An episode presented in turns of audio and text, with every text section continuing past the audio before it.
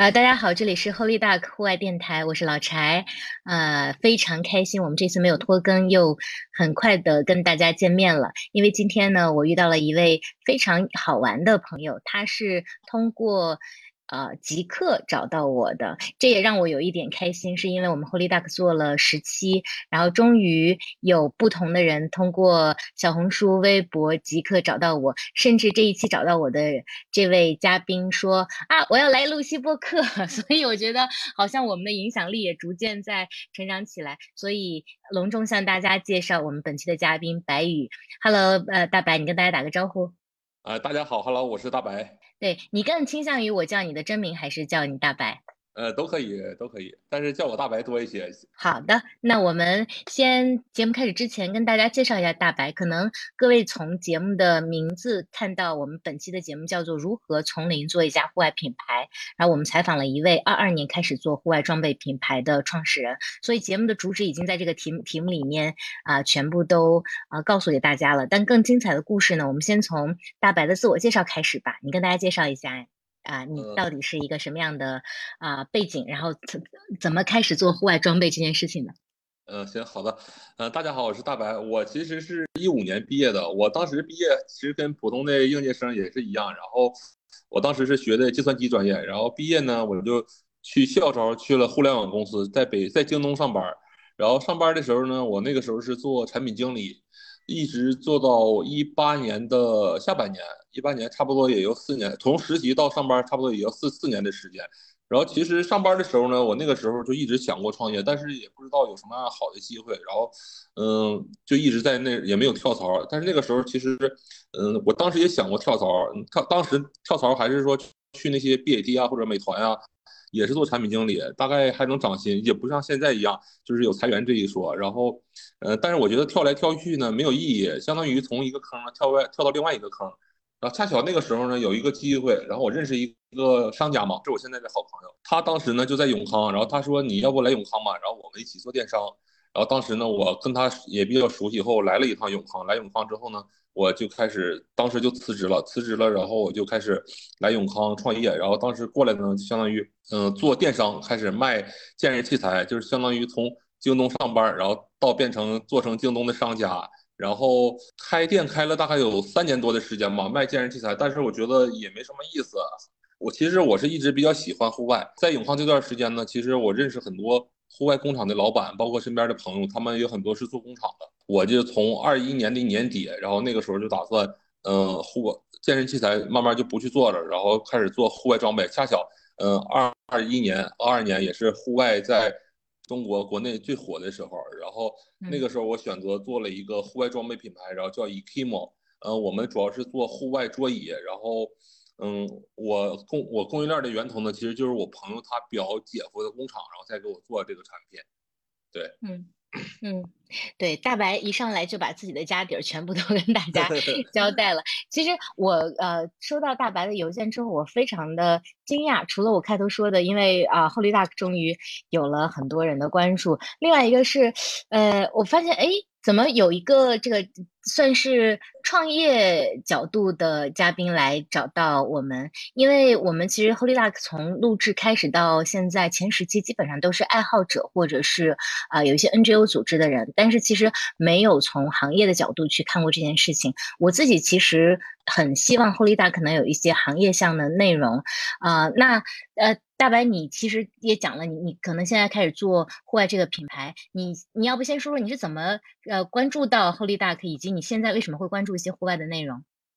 好了，我就是特别巧，你知道吗？一说这个事儿我就特别激动。然后我是上一周吧，然后我去杭州，然后我路上开开车我就听播客嘛。听播客，平时我听播客，我都听一些商业的播客，然后我就一直想找一些跟户外有关的播客。我想想，这些人就是有没有在做户外的播客呢？然后恰好就搜到那个呃 Holy Duck 这个播你们播客吧。就咱们播客的话，我正好第一个听的就是 Nico 这个节目，我听完我就感觉这个节目是真的是我想找到的那种户外播客，然后也让我了解到更多的这个户外的一些知识啊，还有一些户外运动啊，然后包括他们怎么去接触这项运动啊，然后。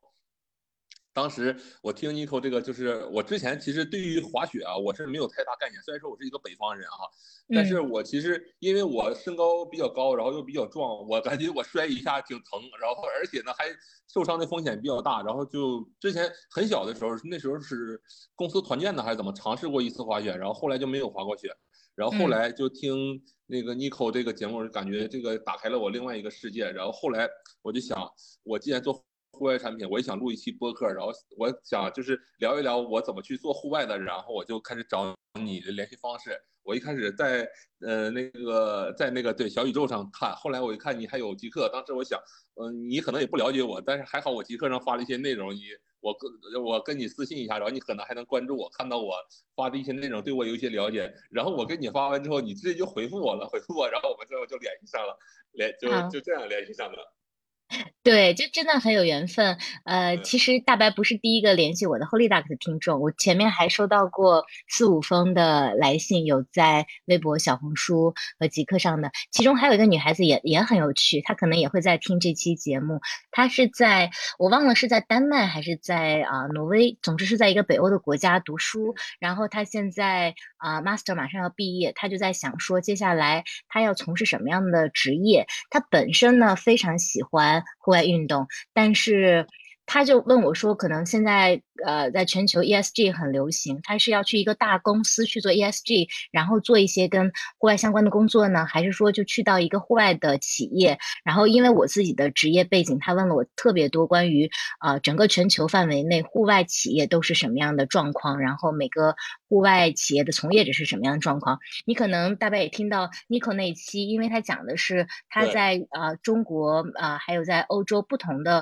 户外企业的一个感受，所以我给那个小女孩有了一。个啊，大概一个多小时的一个交谈。后来她说说，哎，姐姐，其实你更应该在节目里面把这些内容讲出来给大家。那个是呃职业成长项的，但其实我本来是想有个更多跟户外有关的比较立体的内容分享给大家。除了像职业项的，包括我们今天聊的行业项的，我觉得这都是还蛮好的内容。我也特别感激，嗯，大白能够联系我。就像他说的，因为你在极客上，呃，我去看了你的内容，他在极客上，呃。花了大量的篇幅，其实讲的是他作为一个户外的产品经理是如何去研究产品，然后如何去深入到呃，比如说高海拔地区进行进行产品的拍摄，然后对于产品的一些感受，以及他也自己发表了一些关于呃户外行业的一些见解，我就觉得是一个很认真做事的呃创始人。而且我跟大白聊完之后，我才知道他如此年轻，他一五年才毕业，你其实到现在毕业也就八年，也算是对对对。对对对，但是在这个行业从业来说也不算很年轻的，就是像做户外装备品牌做的比较大的一些品牌，有的创始人都是零零后，现在做的也很好。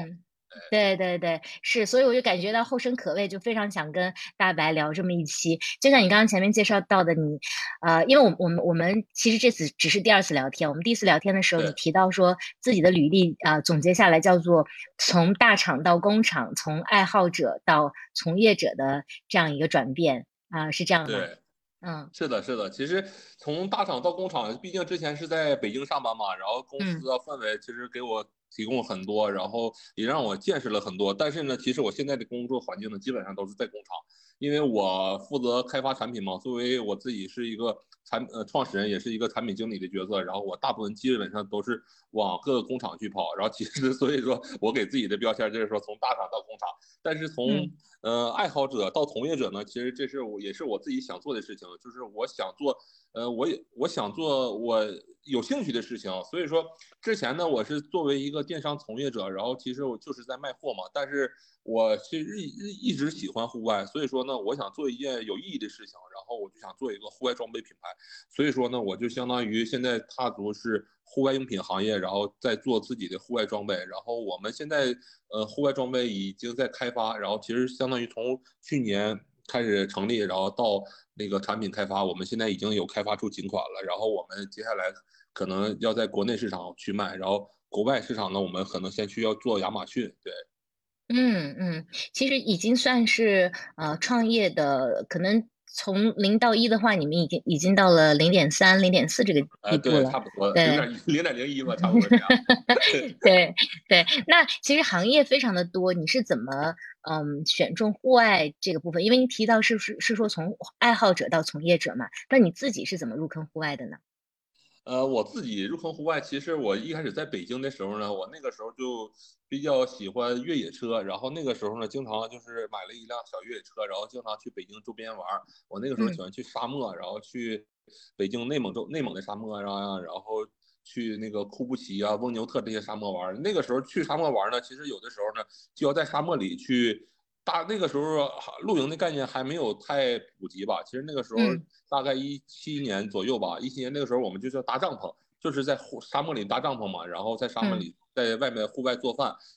然后后来慢慢从一八年一九年慢慢就有露营的概念，大家就说出去玩就要露营啊，然后搭帐搭帐篷，然后搭天幕啊，然后在户外做饭睡觉啊这样。然后其实我还有一样户外运动呢，其实就之前在北京一直跑步，然后呢，呃，跑步那个时候在北京参加了还参加了两场马拉松。那个时候跑步的主要原因那时候想减肥，减肥然后跑步，后来慢慢就参加到越野跑。呃，后来我就觉得就是当我参加越野跑的时候，是我就是。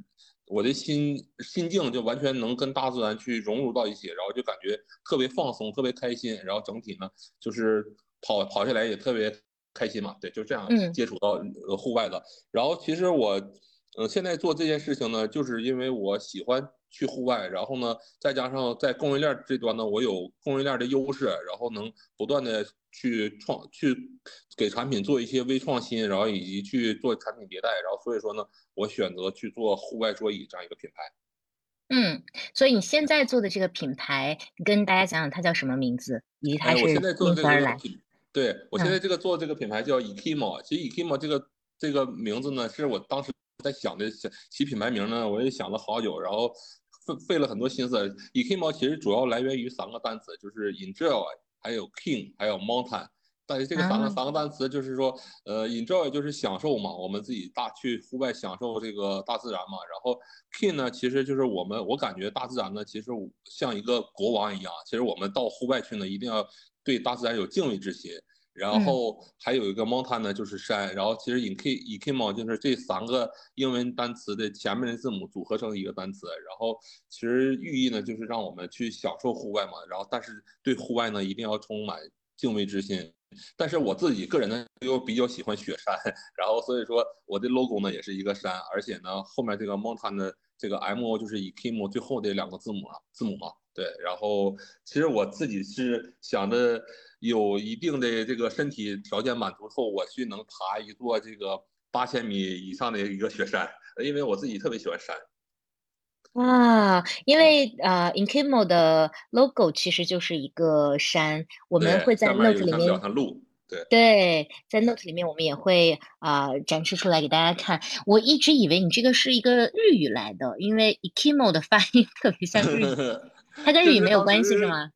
嗯对，这就是当时起名字的时候就想了一些组合词呢，又注册不下来，然后就想了到时候能不能自己造一个单词呢？然后把我自己想想感想心中想到的这个词，然后给它组合起来，最后就想到这三个单词嘛，然后把这个三个首字母给它组合起来。恰巧它还能注册，然后域名，我觉得这三个单词也能代表我去呃对户外的一个态度吧，就是我想享受的那种状态，就是我去享受户外，但是呢，我对户外还要有敬畏之心，而且呢，户外有很多很多山呐，对吧？就这种山其实也是我很喜欢的山，所以说 e k i m o 就是这么来的。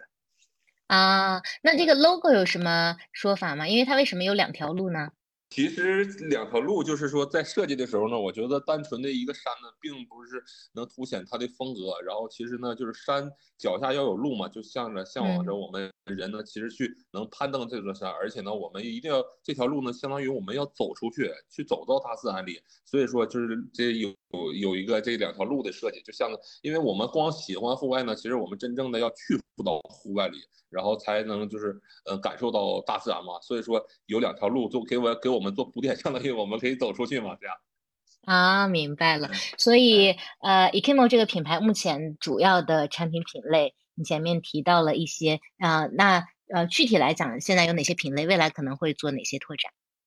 对，目前我们只做户外桌椅嘛，因为我 e k m 定位就是做呃户外折叠桌椅，然后其实户外桌椅呢也。分很多类，从功能性呢，就是分椅子呢，其实能分为很多功能性的椅子，比如说沙滩椅，沙滩椅就是相当于在海边用的椅子，相对来说它这个腿比较短，然后就是而且相当于有一定的防水性，然后用的面料呢都是那种透气的面料，因为身身上会很湿嘛，然后还会有这个钓鱼椅，还有露营椅啊，还有折叠椅。或者是庭院椅，大概椅子的种类会分这些种类，然后桌子呢就分户外的一些折叠桌嘛，然后我们还在产品上做了一些微创新吧，然后其实椅子像桌椅这种常规的品类，它很难做那种颠覆性的创新，所以说我们最近去年开发了一款户外折叠椅，就是相当于带加热功能，就跟汽车的座椅加热一样，对吧？就比如说你真的去到户外零下三十度或者四十度或者零下更冷的。这个地方，我们的椅子它可以外接充电宝，然后底下后背呢，它有石墨烯的材质，它相当于在户外呢能给你加热，能不让那么寒冷。然后还有一款椅子，我们也是做了微创新，就是在呃椅背这个枕头上，然后我们。加入了两个小音响，然后就相当于你在户外呢，手机直接连连接蓝牙，就是你躺在那个位置，然后它音响就是从椅背的小枕头，然后声音就传出来了。对，然后我们其实更多的在椅子上创新上创新上嗯下了很多功夫。对，哦，这两款你都听着挺不错的。那个带音箱的椅子呃已上线了吗？还是说呃还没有？因为这个。呃，音箱这个这个配件，我们到时候要从深圳采购，然后我目前就是在产品开发中，等大概要今年八七八月份差不多能上线。对，然后我觉得这个椅子还真的好，我自己拿拿出去体验了，真的是到大自然里，就是在一个大自然的环境下，你听一些自己喜欢的音乐，躺在那里，对吧？真的特别舒适，而且还特别惬意。对，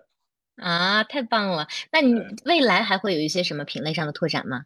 呃，未来在做好桌椅的前提下呢，我 Ekimo 呢，其实我是想着做一些跟户外相关桌椅相关的东西，比如说像收纳类啊，可能会做一些收纳箱啊或者收纳包这类。但是呃，我们并不说，并不会说是户外的全品类我们都去做，比如说像炉具啊、像水具啊、像帐篷啊，然后这些，因为这些东西跟我们现在嗯，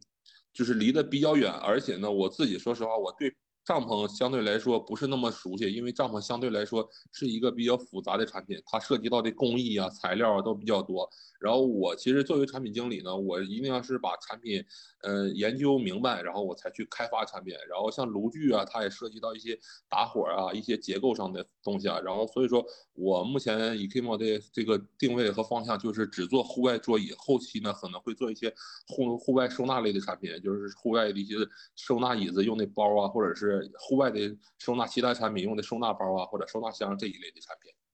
嗯，你们目前的产品，因为我们这是个音频节目，所以啊，我我我我们未来可能会放一些目前产品的图片在 Note 里面。但为了让大家更形象的了解，在全球范围内，你们有相对比较类似的，或者说你你觉得可能是你的啊榜样或者先锋的这样的一些品牌吗？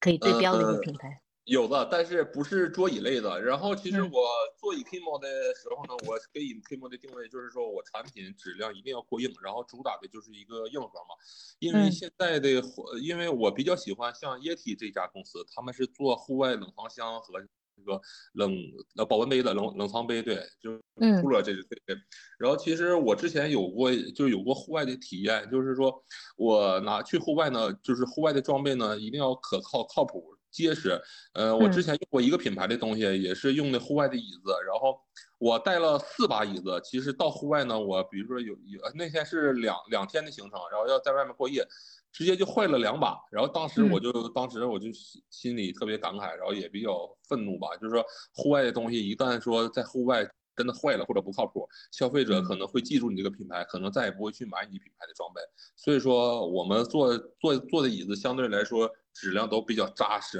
然后呃，但是椅子做扎实的情况下呢，相对来说收纳体积就比较大，然后没有说像那种折叠轻便起来那么小，但是折叠折叠轻便起来比较小呢，相对来说坐起来舒适度就没有那么呃舒舒适度就没有那么好，对，所以说我们产品的风格呢就偏向嗯扎实硬核，但是相对起来收纳的体积比较大，对，比较适合北美啊以及澳洲啊这一类的人群。然后像国内的户外装备呢，相对于偏偏向于轻量化，然后折叠起来比较小。然后我们也会有一到两款这样折叠起来收纳比较小的这个桌椅，然后去满足市场的需求。对，然后嗯，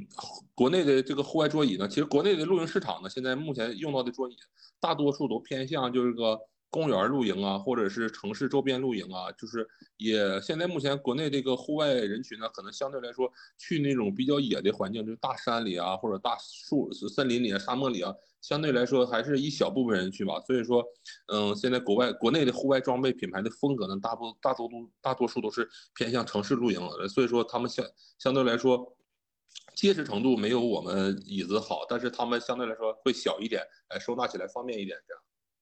明白，呃，其实目前在呃中国市场上影响力比较好的露营椅大概有哪些品牌呢？我知道的，比如说像 Helinox，它是韩国品牌，对，韩国品牌。然后像这个呃，现在目前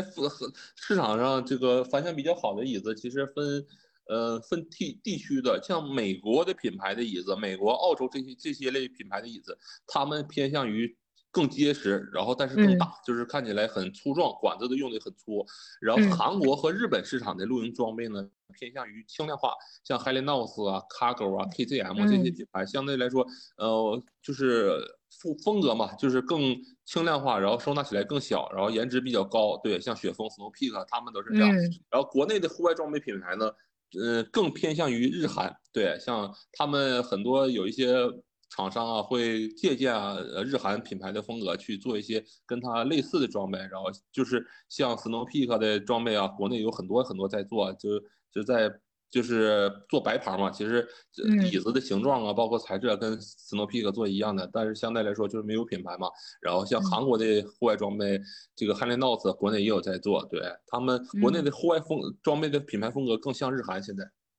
嗯，所以其实你切的这是一个更小众的、更像欧美，然后更呃扎实、就更结实的这样的一些风格。呃，但是目目前在国内国内品牌里面还比较少看到，对吧？对，比较少看到。然后现在这一类品牌基本上澳洲和美美国比较多。然后因为他们那些户外的环境呢，可能是更大，人更少，所以说他们呃，而且美国、澳洲他们相对来说地方都比较大。然后他们出去玩呢，都会有一些大车，比如说皮卡这样。所以说他们装备大一点，他们也没关系。但是他们主要是呃看产品的品质、细节，然后以及产品是否扎实。对，因为户外的用品呢，其实一把椅子你在户外用个两三年、三四年是完全没有问题的。对，这样。嗯嗯，了解。你的目标消费群的画像啊，大概是什么样的，或者是他们的场景？对我目标消费人群的画像，其实就是在呃一些使用这个呃，比如说极端环境下嘛，就是零下三十度、四十度，或者是一些野外的环境。但是我他们人群的画像，就是相当于是。一二线城市有一定消费能力的这个人，然后他们我们产品的定价相对来说是，呃，也不是特别高。在国内市场，因为国内毕竟供应链这个基础很完善，而且国内市场相对来说很卷，所以说我们的椅子价格大概也就卖到两百多、三百多左右这样这样一个价位。但是哦，那真的不贵，对对，确实不贵。嗯，呃，因为国内市场毕竟它大部分那个品牌椅子基本上至少都都要好一点的椅子都要卖到一百多啊，将近两百多这样。价格，所以说我们也是定位到两百多这个价格价格段，然后相对来说，在国外市场呢，其实一把椅子普通的椅子呢就要卖到六七十啊七八八十美金，对，这是一个是呃均价吧，市场行业的均价，然后稍微好一点的椅子就要卖到九十九美金呢，一百二十九、一百五十九美金这样一个价位。明白。说到呃椅子这个话题，我也跟大家分享一个小故事。我之前跟呃咱们国家很多次珠峰攀登任务的攀登队长，就是呃次仁桑珠大哥聊过很多次。其实椅子这个东西在户外是大家觉得，嗯。不痛不痒的一个品类啊，因为有时候就像大白说的，可能你去公园露营，或者说野餐，或者就是近郊露营的时候，你可能一把月亮椅就可以作为你这个颜值的担当，然后也很轻。但如果你真正的是去呃长距离的露营，比如说是过夜的，或者说我刚刚提到的啊桑珠大哥，其实我们讲到的场景是在珠峰下面，他每一次的攀登任务，这个在大本营驻驻扎的时候，其实椅子对他们是非常非常重。重要的，因为你对你需要在那个地方坐着啊，然后去等待你的队员的攀登，或者说去进行一些呃这个呃冲锋的一些部署。那椅子他们是没有办法坐在。呃，雪上面，因为人长期坐在雪上面会很会很冷。但你要坐在椅子上面不舒服，或者说它不抗造的话，其实是一个嗯很大的问题。而且我们现在越来越追求在户外也去讲究生活品质。其实如何保障你的舒适感，但同时也能啊比较结实，这把椅子可以经历到，比如说今年的雪季，明年明呃今年的攀登季，明年的攀登季反复使用，其实对于真正硬核的户外的从业者是非常重要的。所以大白。看到这个市场，啊，我自己目前的感受是，的确还是啊蛮重要的。我桑珠大哥有一次给我打电话，我想起这件事情是因为他说啊，你其实啊，二零大概是二零一二一三年提供给。是我，我提供给他的呃某某一个型号和品牌的椅子，他们用的非常好，但是呃用了一段时间之后，他们在队伍队伍扩充的时候就没有更好的椅子了，然后他在市场上就没有找到。其实我觉得这是一个非常 niche 的细分市场，但它对于硬核的户外从业者来说也还是一个刚需。所以呃，对我我我觉得你选的这条路其实还是啊蛮啊精准的，只是它可能人群相对还是比较小一些，就是。对，是一个 niche market，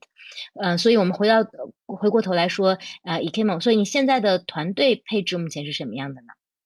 呃，我现在团队，我对我对接着你刚才说，我特意看了一个电影，就是《珠峰队长》这个电影，我特意观察了一下，在大本营里他们用什么椅子，你知道吗？就是大本营里。呃，珠峰大本营，它下里面有有两个品牌，然后一个是凯乐石，那凯乐石的帐篷基本都是黄色的，然后在大本营里面，然后他们椅子呢用的是也是中国的一个品牌，是 King Cam 嘛，King Cam 嘛，他们也是主打欧美市场的，他们的椅子就是坐起来相对来说很扎实，然后也很结实，而且 King Cam 嘛，就是现在也做国内市场，但是那。国外市场没有，北美市场那边是应该是他们最大的市场。然后他们珠峰下面坐的椅子是那种导演椅，然后那种椅子其实结构上就已经非常稳定了，坐个两三年、三四年，或者你甚至坐五年以上，基本上都没没问题。然后这种在这种极端环境下呢，他就得用这种比较扎实的、比较结实的椅子。真的说，你要是在珠峰下面坐个月亮椅，可能用用不到一年就坏了，那你其实来回往珠峰上拿来拿东西也是比较麻烦的事情。对。其实大白提到了一个场景，叫做来回拿东西。对于他们来说，他们呃很多的装备其实是往驮包里面一塞，然后可能装卸的时候也没有那么的呃就是轻巧或者精致，因为大家都是啊要背非常啊沉重的一些物资，所以他们就这么摔。如果是这个椅子质量不够那么过硬的话，其实很容易破损。对，很很容易就坏掉了，很容易就坏掉了。对对，然后。然后我们团队现在目前是三个人，然后有一个是设计，他主要负责一些平面的设计，还有一个就是运营，他也兼职做一些客服工作。然后我主要是对接供应链，然后和产品开发的工作。我们现在团队还很小，只有三个人。啊，太棒了！因为我下一个问题其实就是很多人很关心的一个问题，也是这个题目啊，我们写到就是如何从零到一去做一个，我们且不说户外品牌吧，就是做一个品牌。因为这两年其实越来越多像你一样年龄或甚至更年轻的年轻人都想说，我想做一个品牌。大家会谈到说中国缺乏自己的品牌，但是人们往往会卡在一个点上说。从零到一做一个品牌都要经过什么样的流程？我是如何开展呢？就是这个事情怎么让它发生呢？所以，我我我其实也想带很多年轻人问问你这个问题：就是从零到一做一个品牌，或者你具体到说做一个户外品牌，它是一个什么样的过程？以及在这个过程中你遇到过什么困难？行，这个流程呢，这个过程说起来简单，它也简单，但是你真的做起来全是坑。知道吧？没有说一，我这中间我经历不是说有一百个坑，得有七八几十大几十个坑都会有。就是你想做一个户外装备的品牌，或者是做一件户外装备呢，首先就是从开头你要注册一个商标嘛。注册商标，我之前可能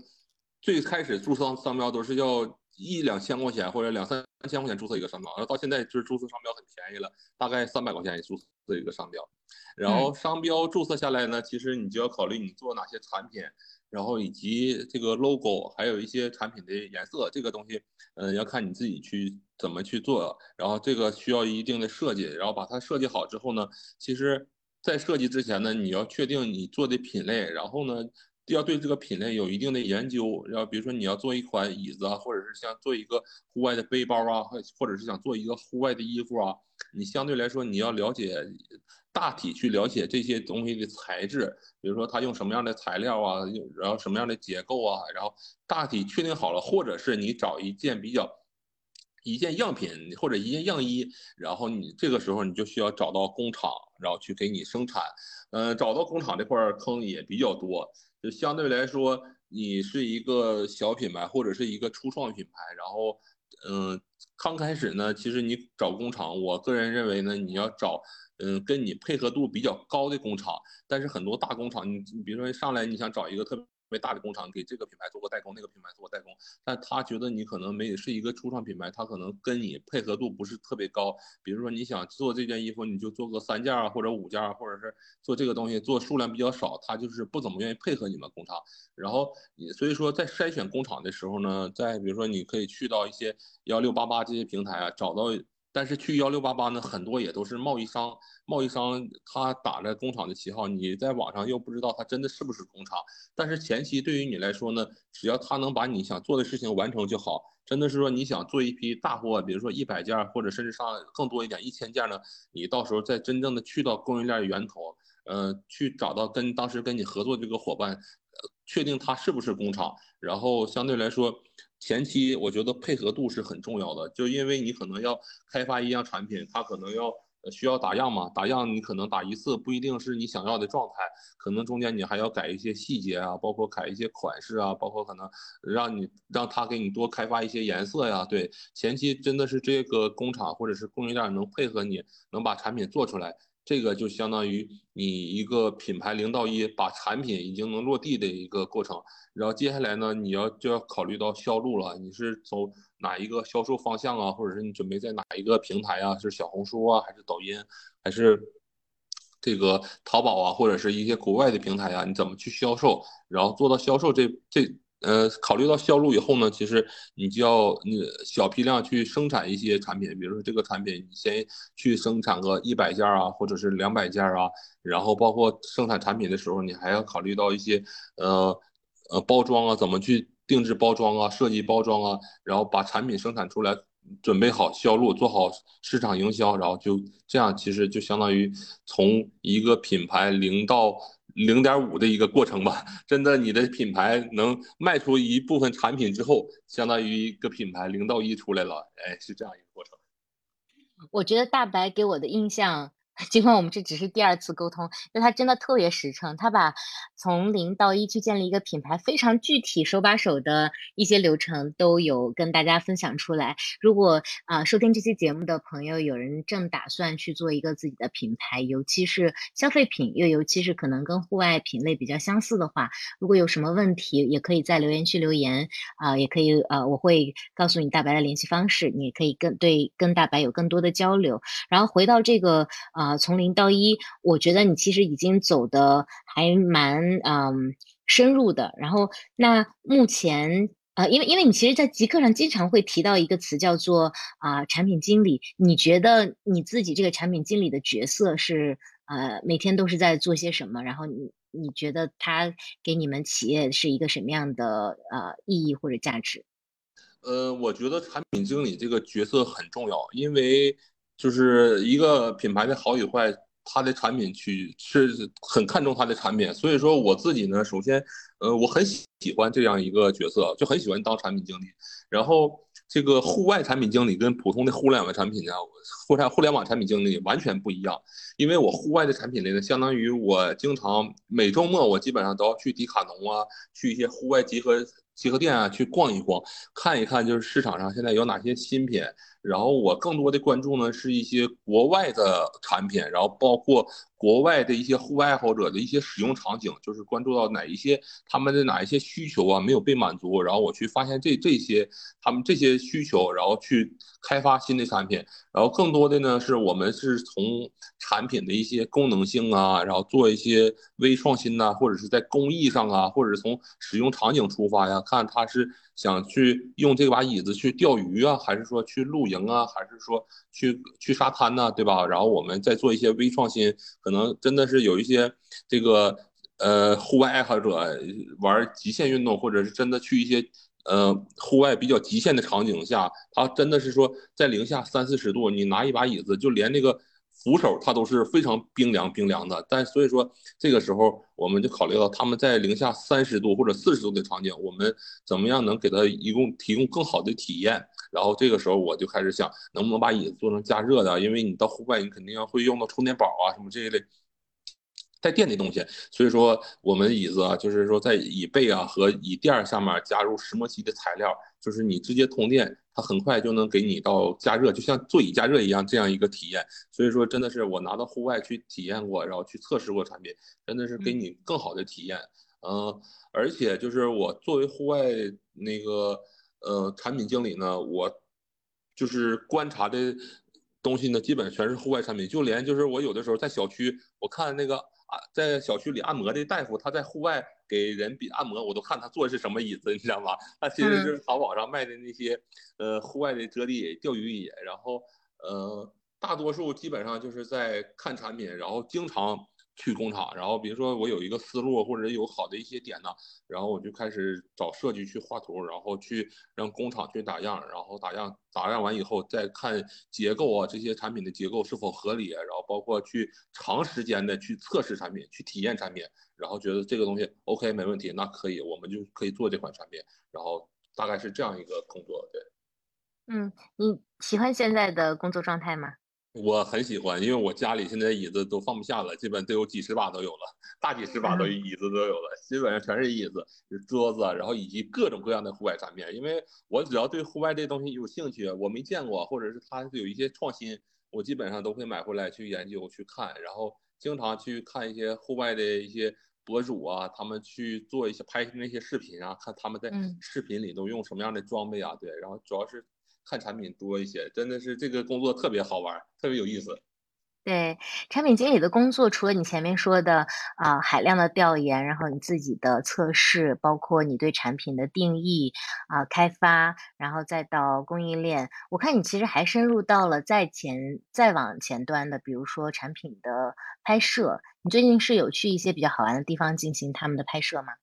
对我五月份去川西拍摄了，因为我给我的产品定义就是比较硬核，然后我产品也比较结实，所以说呢，在我品牌的风格里呢，我是希望我的产品呢出现在一些呃祖国的大山和大河这样的去定义拍摄的场景。然后就像我之前给你发那个图片，其实我们出去拍摄，然后就是去川西拍摄，找一些雪山，在雪山下面拍。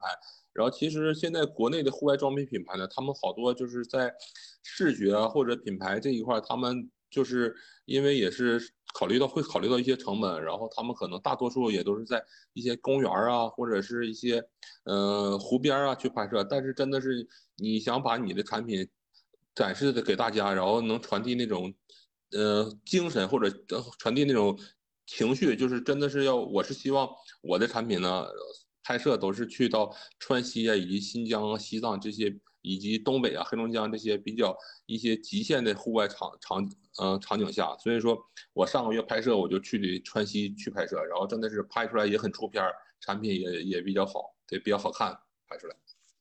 对，大白上次跟我沟通的时候就提到这个点，我觉得非常妙，就是关于啊产品图片拍摄时候的情绪，因为这个情绪它指的是这个啊图片这个商业作品的情绪，但实际上啊我们作为消费者、作为观众或者读者，我们看到这张图片的时候所感受到这个情绪是有很多东西构成的，但以我做。户外行业啊，这么十几年的经历，我作为一个户外的爱好者，同时也是从业者，同时也是非常多的 TVC 和大型的广告片的拍摄者，我我会发现说，在不同的地方，你的。模特的情绪是不同的，即便说产品人是这个产品，对，然后你的摄影师、你的导演的情绪也是不同的。我们曾经在二零一三一四年的时候去新疆，跟某一位啊当年非常炙手可热的明星去拍过啊一一条还蛮啊成功的一一个 TVC。我们当时请的导演是好莱坞的一位导演。其实那那位呃呃奥吉的导演他已经六十多岁了，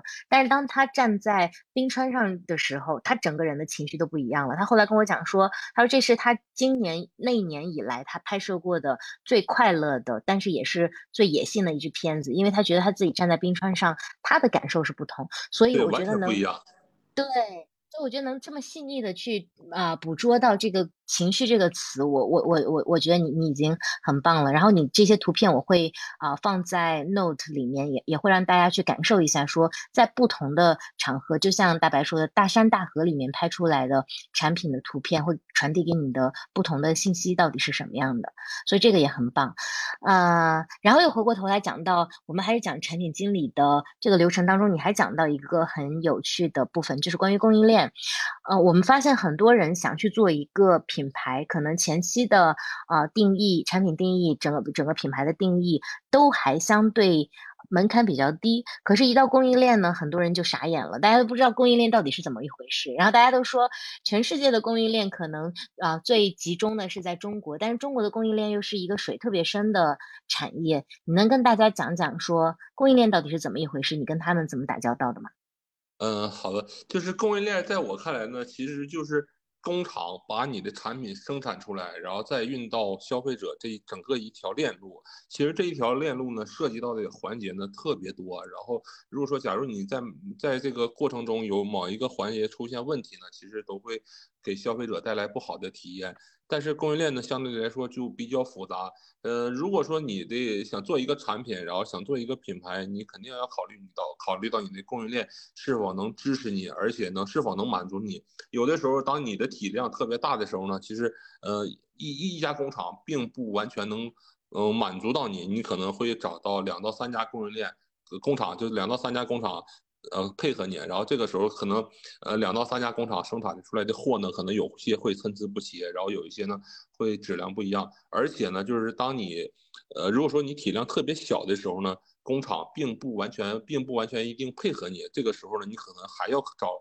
其他的工厂，看哪些工厂能配合你高度高一点。所以说，在供应链这块呢，就是。坑是特别多的，有些东西只有你真的去体会、去踩坑了，然后你才有不同的感受。因为供应，因为产品涉及的比较多嘛，比如说像呃服饰啊，像这个装备啊，它涉及的东西比很多很多。而且你找的工厂呢，它的原它的上头呢，还有它的材料供应商。比如说你找一家做服做给你做衣服的工厂，他可能还要找到他材料的供应商，他并不一定生产材料。大部分的工厂呢，基本上是做一到两道程序。比如说，就打个比方，我说做椅子，这个我们做椅子的工厂，但其实它是不生产这个钢管和铝管的，它还要从钢管厂和铝管厂把管子买回来，买回来之后呢，它按照这个比例去切割，切割好之后呢，你还要给椅子去喷漆，对吧？然后把这个表面的金属还要给它按照，就是你想做喷喷漆啊，还是喷塑啊，按。按照不同的工艺去把这个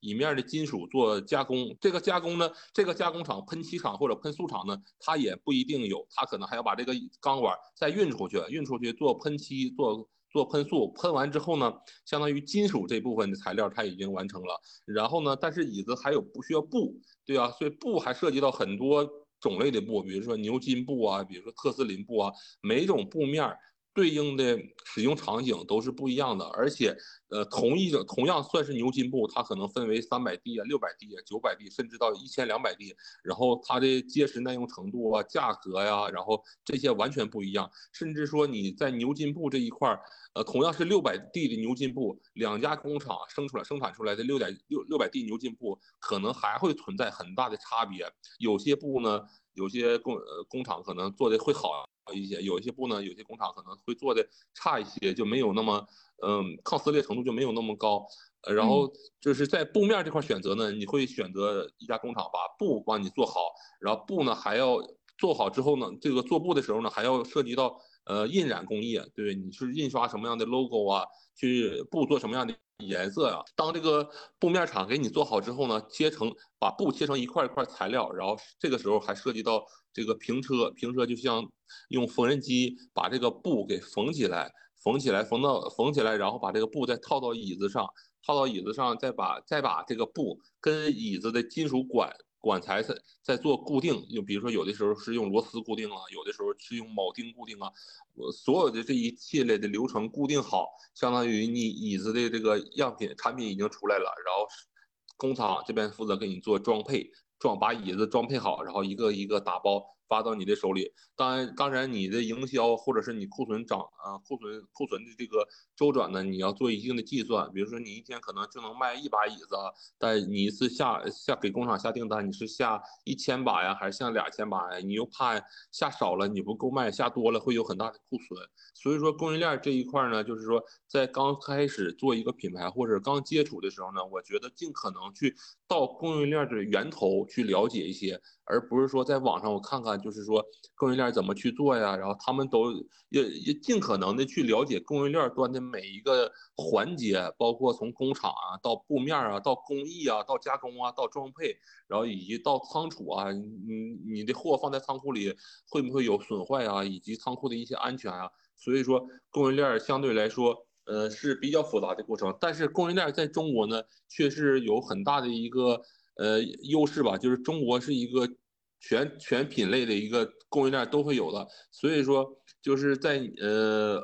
供应链这一端呢，就是比如说你想做一个衣服或者做椅子，它有的工厂呢，它是做呃相对来说价格比较低的产品有优势，还有一些产品工厂呢，它是做呃就是呃有质量非常好的产品，但是相对来说价格就会高一点，所以说这个作为品牌方或者是作为你想做一个品牌的人。你要就就要去筛选了，你觉得啊哪些工厂适合做这个能给我做产品，然后它能符合我的需求？就我拿我拿我做户外装备的这个东西给你举例，就是呃做椅子，其实好多工厂基本上它不是所有的产品它都会做，它只会做它一两款有优势的产品。就有些工厂它做的椅子就是偏日韩风格，它只给他只给一些日韩的品牌去做代工，还有一些工厂呢，他就专门去做。呃，美国市场的椅子，那他的产品的客户基本上大部分都是美国、欧洲的，然后他做的椅子相对来说也都比较大。但打比方，比如说你要一个做呃日韩日韩品牌的一个户外椅子的工厂呢，让他做去做美国品美美国的这些大的椅子呢，它也可以做，但相对来说它没有太多的优势，就是它做这个产品它并不一定很熟悉，而且在供应链这一端，它可能。做出来的价格，它即使能做出来，首先它品质稳定的情况下，它可能价格会更高。所以说，相对来说，你要呃，比如说你想做一款产品，你找到这家工厂，你要了解到这家工厂是否是做的产品是跟你想要做的产品是相似的。比如说你想做一个 T 恤衫，但是你呃，你找到一家工厂，他是做这个裤子或者做羽绒服的，或者是做其他的，那他也可以说他做他他他也可能他也可能说他可以做 T 恤衫，但是这个时候你就要考虑到他做 T 恤衫是真的他自己去做，还是说他把这个东西把你的需求把你的采购需求接到，然后去让外面的工厂去做。所以说这个东西，嗯，我觉得在供应链端一定要去花时间去跑，然后去。去了解每一个环节，才能让自己少走一些坑。对，啊，你说的真的非常坦诚。我觉得我们在中国其实也有一个相对比较幸福的事情啊，就对于消费品的创业者，对，因为我们的供应链很多在呃中国，而比如说以户外为例，它的呃分布大概是，比如说像帐篷的工厂，可能是在啊天津。对，宁波啊，厦门会比较多。那椅子可能就会在像大白所在的，在浙江永康。对对对，然后包括像啊。垫子，比如说野餐垫等等，在啊金华，在这这个江苏，对对江苏，对对对。然后纺织类的产品可能也是在江苏比较多。我今年四月份也比较呃呃有安排的去走访了一圈供应链，大概去了九个城市。关于户外产业的这个整个供应链也跑了一圈。就像你说的，我们其实是可以呃很幸运的去找到高中低档不同的工厂去看，而且我以前也认为供供应链是一个非常神秘的黑盒子，但是其实跟工厂打了交道之后，才发现他们其实是很很坦诚的，而且啊，厂是可以让你参观的，并且他们能有的货在保密协议啊以外的，其实都可以给你看。我觉得都这确实是一个还挺好的事情。因为你提到说，是不是也有很多就我们提到，就是说国际品牌在啊，其实它的产品大多也都是在中国生产的，户外是这样吗？是的，是的，就是很多很多产品，就是我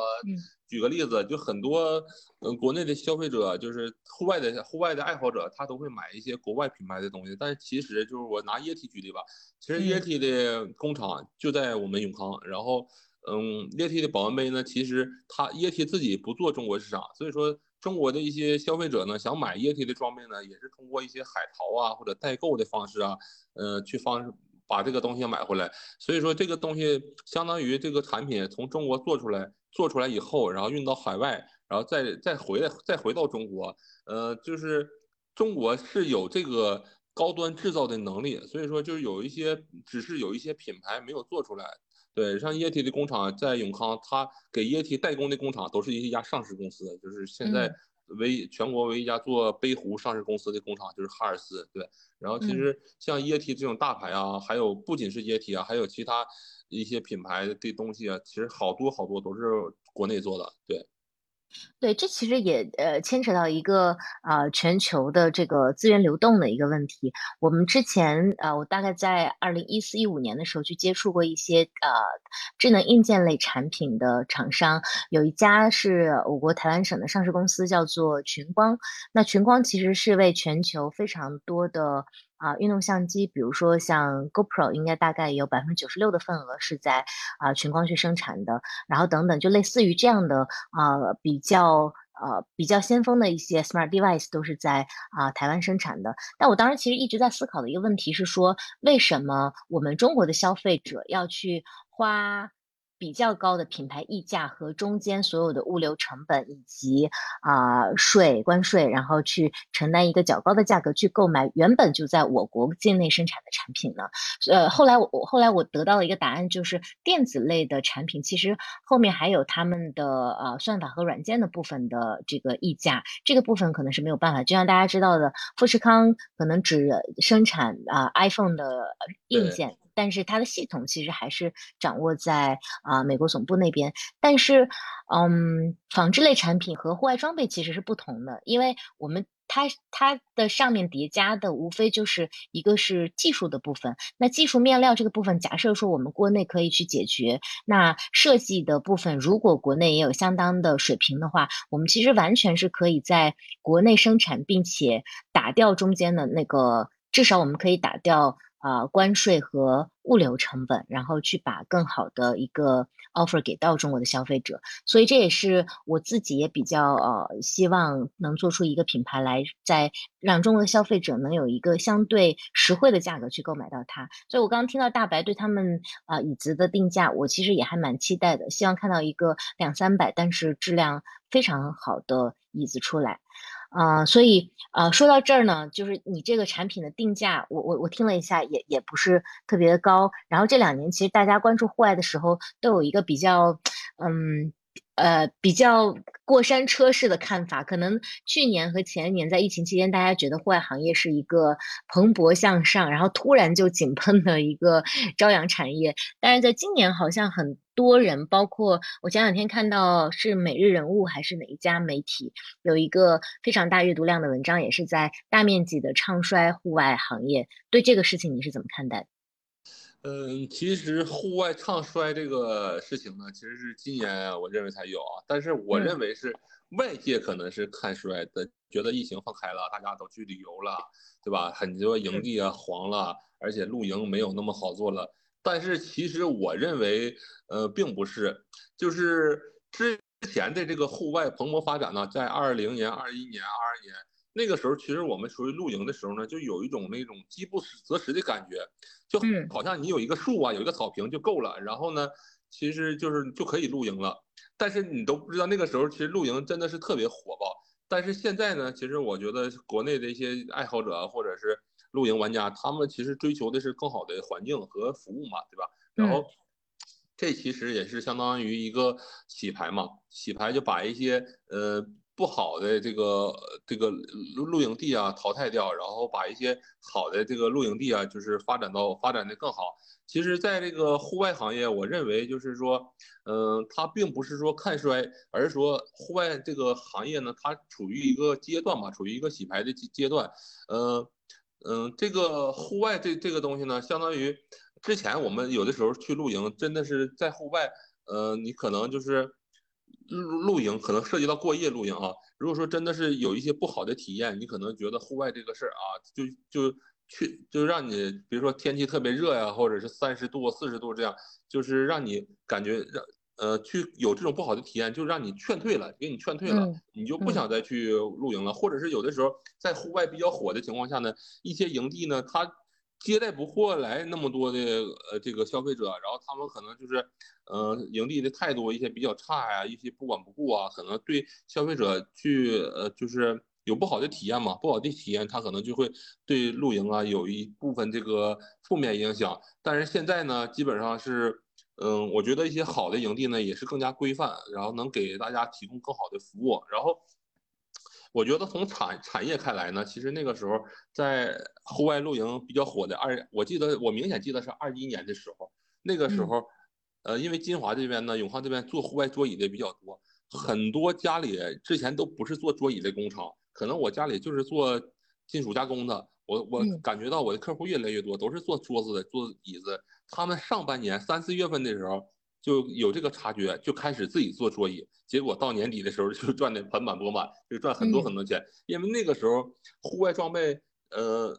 比较火热，就是生产什么样的东西生产出来都能卖得出去。你便宜的就有便宜的这个客户，你那但是没有说特别贵的啊。但是目前现在来说呢，嗯，一些便宜比较便宜啊，比较廉价的装备，它可能质量不是那么稳定，用到一两年可能也就坏掉了。但随着这个消费者呢，他对这个产品有一定的认知，然后有一些产品给他带来不好的体验，他可能现在对就会对产品有一部分的升级需求。可能我就之前买一个椅子花个四五十，那可能坐两四五次它坏掉了，坏掉那我这回再买的话，我出去玩肯定想买一个好一点的椅子，我就会买个一百多块钱或者买一个好一点的两百多块钱椅子。呃，此类产品就升级的有很多，就像我最开始一开始去户外玩嘛，也是。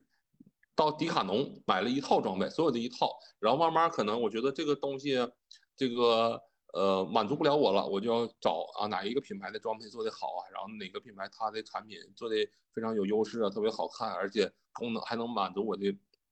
这个功能啊，所以说我就开始不断的去更新迭代装备。但是我觉得户外行业过去几年呢，其实是呃本质上的一种虚火，就是大家没地方玩了嘛，只能去露营啊扎堆儿。但是它并没有是真正的传递到这个户外的内在所在，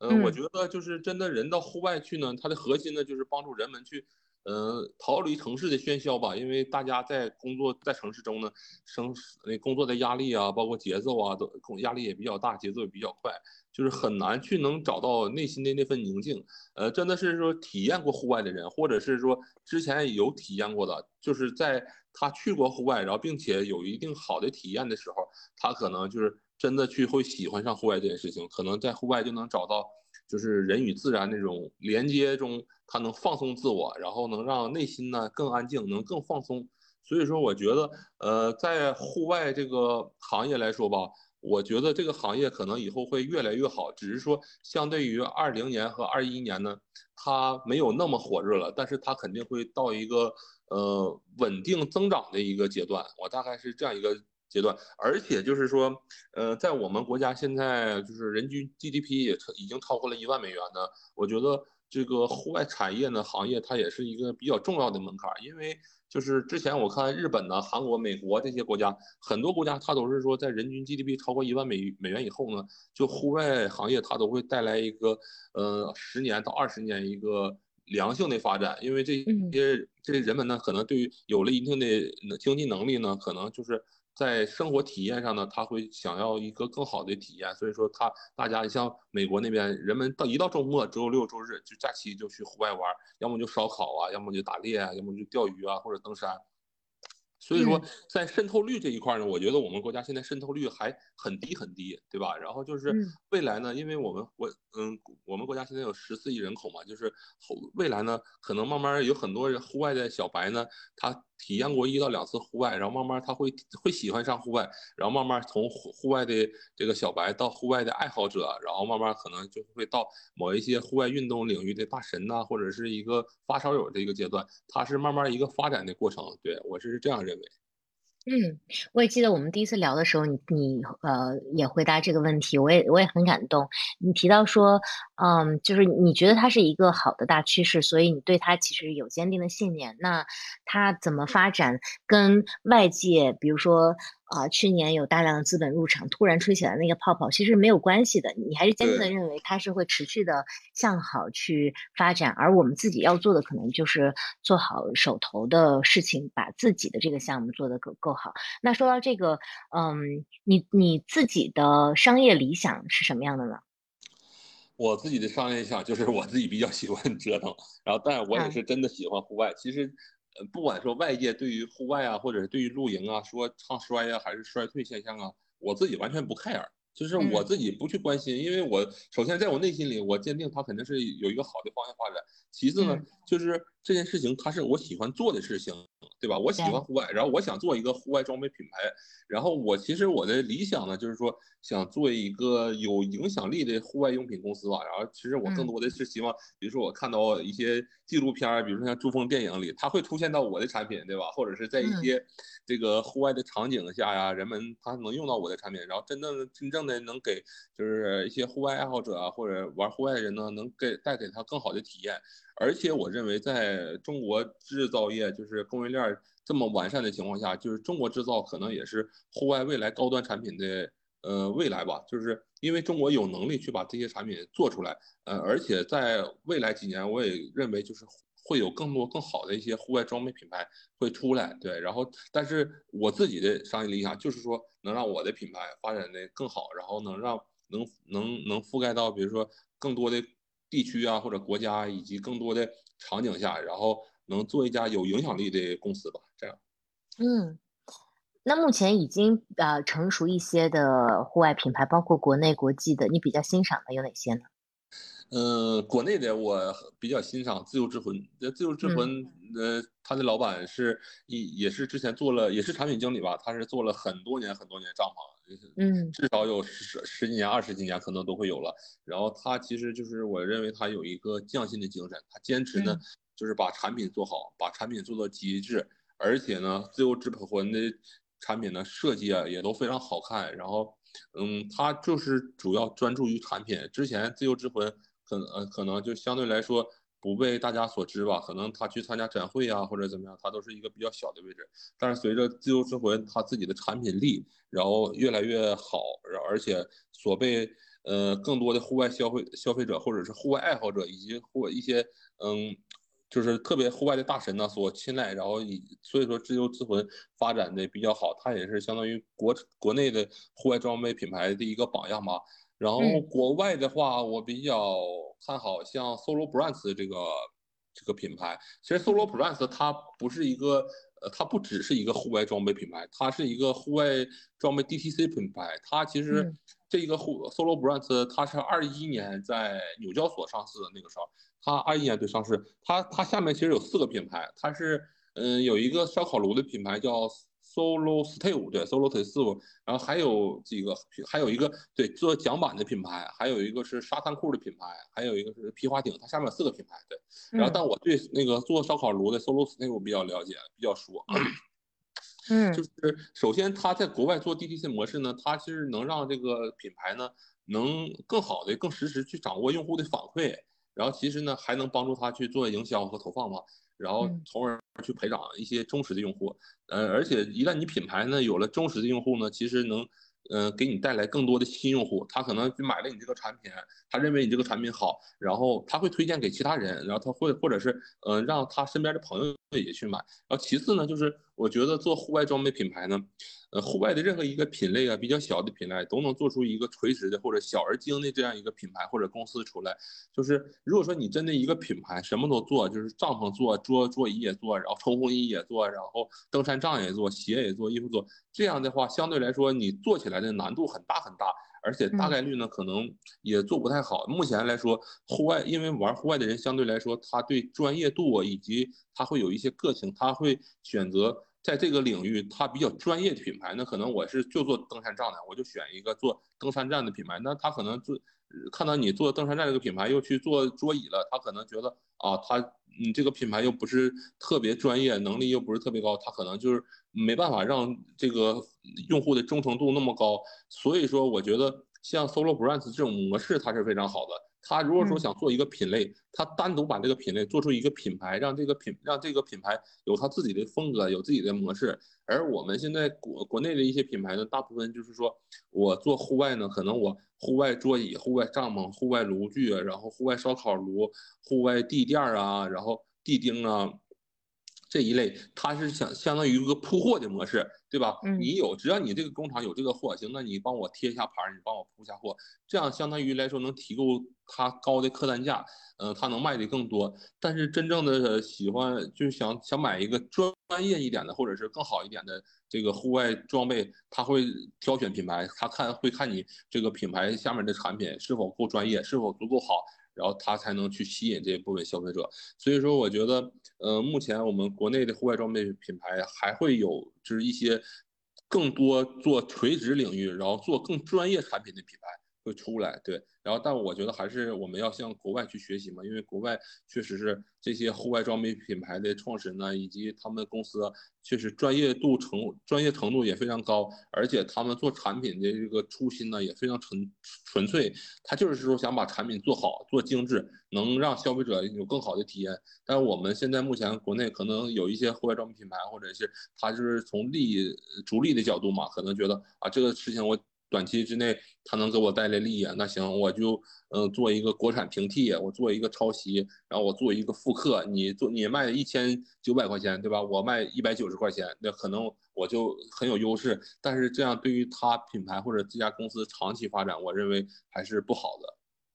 嗯，的确是，呃，其实大白刚刚提到这个 Solo Brands，因为他讲的时候，我也去做了一下调研。它是二零一一年成立的，对，其实就像它的对公司名字一样，它叫 Solo Brands，所以它下面每一个品牌其实都是一个单品牌。除了像呃刚刚大白提到呃 Solo Stoves，还有像啊叫 Chubbies，就是它是讲 Chubbies 就是 Chubby 胖乎乎的那个单词，然后 Chubbies 是沙滩裤品牌，然后它其实每一个品牌的。场景都还不太一样，因为你说做炉具的跟出穿沙滩裤的，其实好像也不是那么的有重合性。但它每个品牌的运营都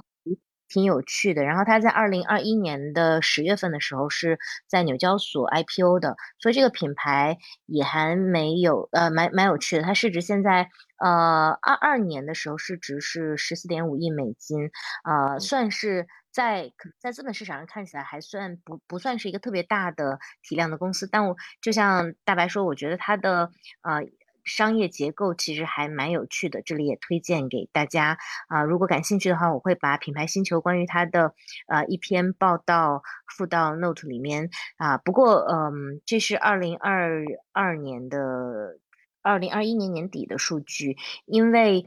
呃，回到前面，大白提到说供应链看到的说户外行业呃近期的一个状况，我自己再去走访这些工厂的时候也发现，嗯，今年的户外行业，我们不得不说啊，虽然我们远期看觉得它仍然是一个人类美好生活未来的一个大的趋势，但这两年可能由由于去年和前年的这个啊资本的一个猛烈推进，所以其实有一些。呃，虚高的这些泡沫可能在这两年破掉了，所以在工厂看到的一个实际情况是，嗯，很多工厂是库存高企的。就以椅子为例，其实我们去到了一家工厂，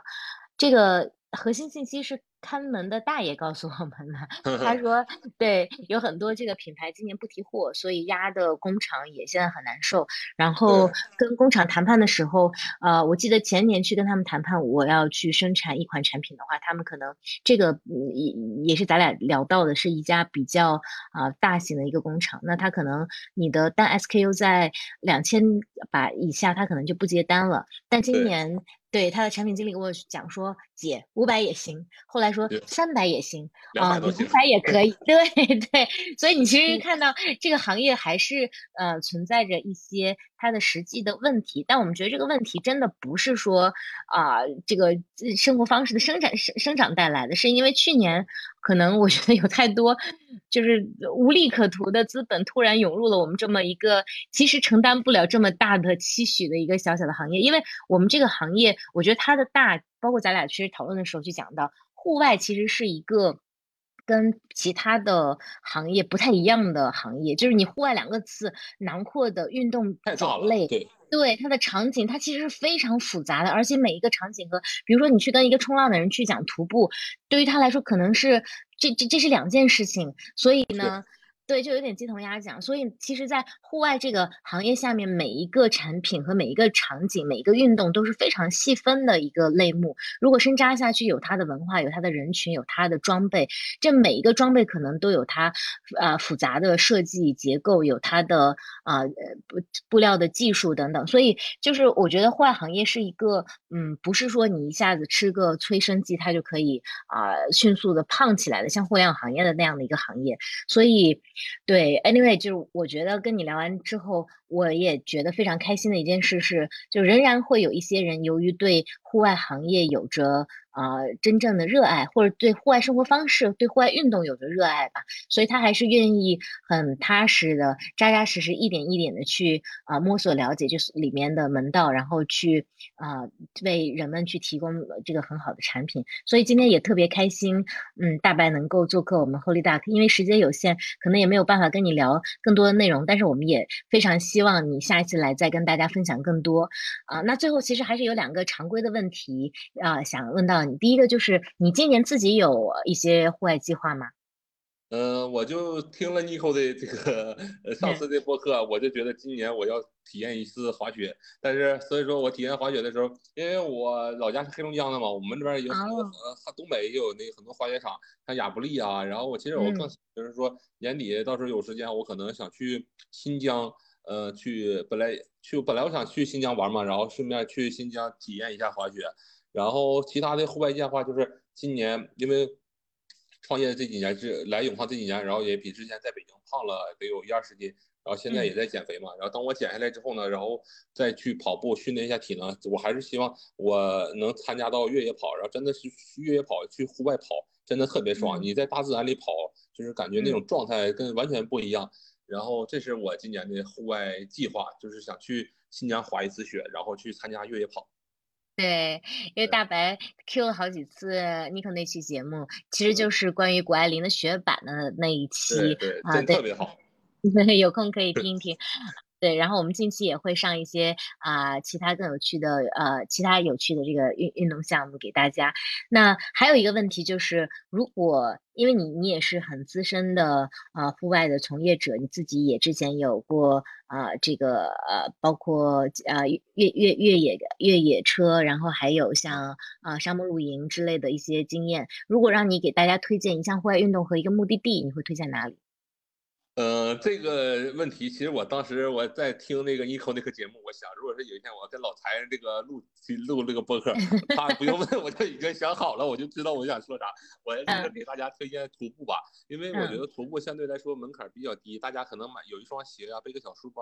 背个小包，带瓶水啊，就真正的呢去体验徒步。其实徒步那种不是说特别长的距离，有个十公里啊或者几公里啊去。先先走出去嘛，先走到户外，到大自然里去体验一下，然后几个人、几个朋友结伴而行，去找一个稍微环境好一点的地方。然后我给大家如果说推荐的地方呢，呃，就是稍微远一点，它在川西，就是在。四姑娘山，我是去今年年初就年前的时候去的。嗯，其实四姑娘山它是分为三个景区嘛，然后是有双桥沟、长坪沟，还有海海子沟。对我当时去的是双桥沟，双桥沟其实那个环环呃长风景是特别特别漂亮。然后只要天气比较好的情况下，呃，就是一开始你进到景区里，它可以有坐车坐到山顶，然后你也可以走到山顶再走下来，那相对来说就。比较考验体力，而且距离比较长。然后就是我上次去徒步的经历，就是我坐车坐到山顶，然后我从山顶一字一路路，然后带着吃的啊，带着水啊，然后一路走下来，然后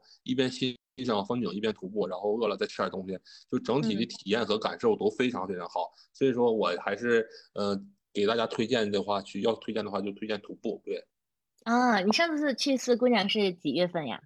呃，一月份，一月份去的，今年。哦，那。一月份应该还有不少雪吧？对，雪也能看见雪山，然后你其实能看到的自然风景景观就比较多，能看着雪山，看着森林，然后还能看着湖泊，还能看着呃，就是一些小动物嘛。对，然后真特特别好。然后我还拍了一些图片，我都发给你了，到时候你可以呃放到对放在 notes 里面给大家看看。对对，真的感受特别好。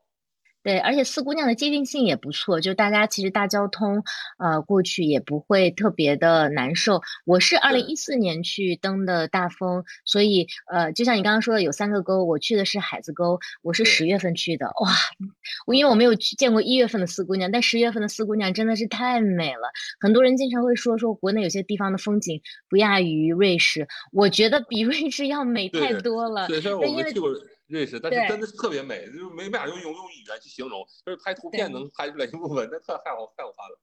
对对对，因为它的层次感非常的好，而且那个地方的生态也保护的很好。因为再加上这两年的发展，四姑娘的商业部分好像也完成的不错，就是它在保证。这个生态的同时，其实给游客的感受也还是不错的。所以，如果大家要有想去的地方，我觉得四姑娘真的是一个很好的推荐。嗯，那再次感谢大白，我们这一期录的特别紧凑，然后我也有点意犹未尽。那我们把更多的内容留到下期。呃，最后说一下你的产品是什么时候上线？如果大家想去找的话，怎么找到呢？呃，我目前打算国内市场的话，就先做抖音，然后我自己会有一些达人，然后。去卖我们的产品，然后我自己我们会有一个品牌的抖音的旗舰店，然后会在抖音上卖。然后我目前是大概七月初吧，七月十号左右吧，可能我第一批产品就会上线。然后大家如果说想去了解一下产品或者看一下别的产品，到时候在七月份的时候，我们上上线产品会去去抖音搜索一下我们品牌，然后搜索 Enkimo，然后 E N K I N M O，大概就能搜到我们产品，然后可以呃去感受一下，对。好的，好的。等产品上线之后，你记得告诉我，我会在评论区再跟大家说一下。如果大家感兴趣的话，可以去看一看。这是一个啊年轻的户外爱好者做的第一个户外的呃装备品牌，然后他推出的第一款产品是非常结实的啊户外的露营椅、折叠椅，对对对，欢迎大家去看。好的，那再次感谢大白，然后我们就跟听众们说拜拜，也希望你下次再次做客后力大课外电台。好，拜拜。好的，好的，拜拜，老蔡，拜拜。嗯。远处积雪飘挂半山，阳光中高白，几多路人停下脚步。看他风中优雅我却此刻望住上班，凝望